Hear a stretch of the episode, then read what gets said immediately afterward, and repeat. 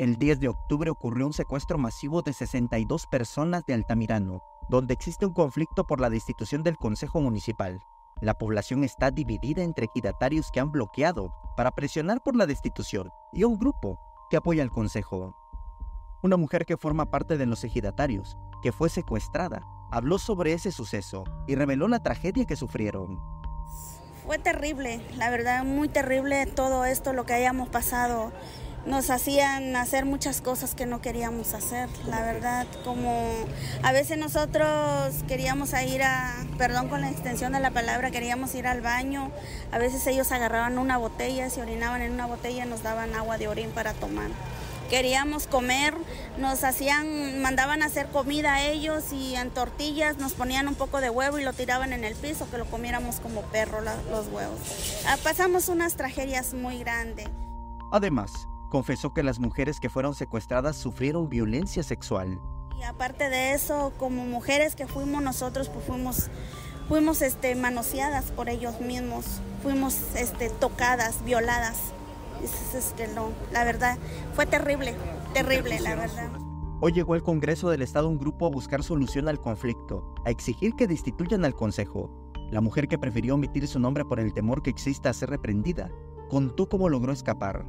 Pues yo como pude nos escapamos. Nos escapamos, nos escapar, nos escapamos en el monte, salimos en el monte pues. Y ahí en el monte nos quedamos dormidas, hasta el siguiente día volvimos a salir del monte. ¿Qué pasó por tu cabeza en ese momento cuando te detuvieron? Por ese momento yo sentía ya que ya, ya estaba yo muerta, porque la verdad todos fueron encapuchados, todos llevaban cuernas de chivo, todos llevaban este R15, o sea, ya no, ya no sabíamos ni qué hacer, la verdad.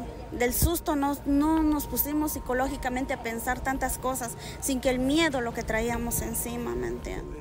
Ella forma parte del grupo de ejidatarios que ha bloqueado y a quienes se les atribuye que son presionados por el expresidente Roberto Pinto Canter para que pidan la eliminación del consejo que quedó, luego de que hicieran renunciar a su esposa Gabriela Tepacamú, que es quien quedaría como alcaldesa. Sin embargo, se deslindó de él. Con ese señor nunca estuvo. Ese, eh, mejor que nosotros y hemos estado con él, nunca tuvimos con ese señor. Nos deliznamos de ahí, porque ahí nunca tuvimos con ese señor. Bendito sea Dios, nunca tuvimos. Este, tuvieron los que estaban los demás y los que están allá en el pueblo, pero nosotros no tuvimos con ellos. Desgraciadamente que toda esa gente que tuvieron con el licenciado Roberto y se fueron, se fueron del pueblo. En Altamirano persiste la ingobernabilidad. En septiembre, un grupo de encapuchados quemó más de 40 viviendas y vehículos. Samuel Revueltas, Alerta Chiapas.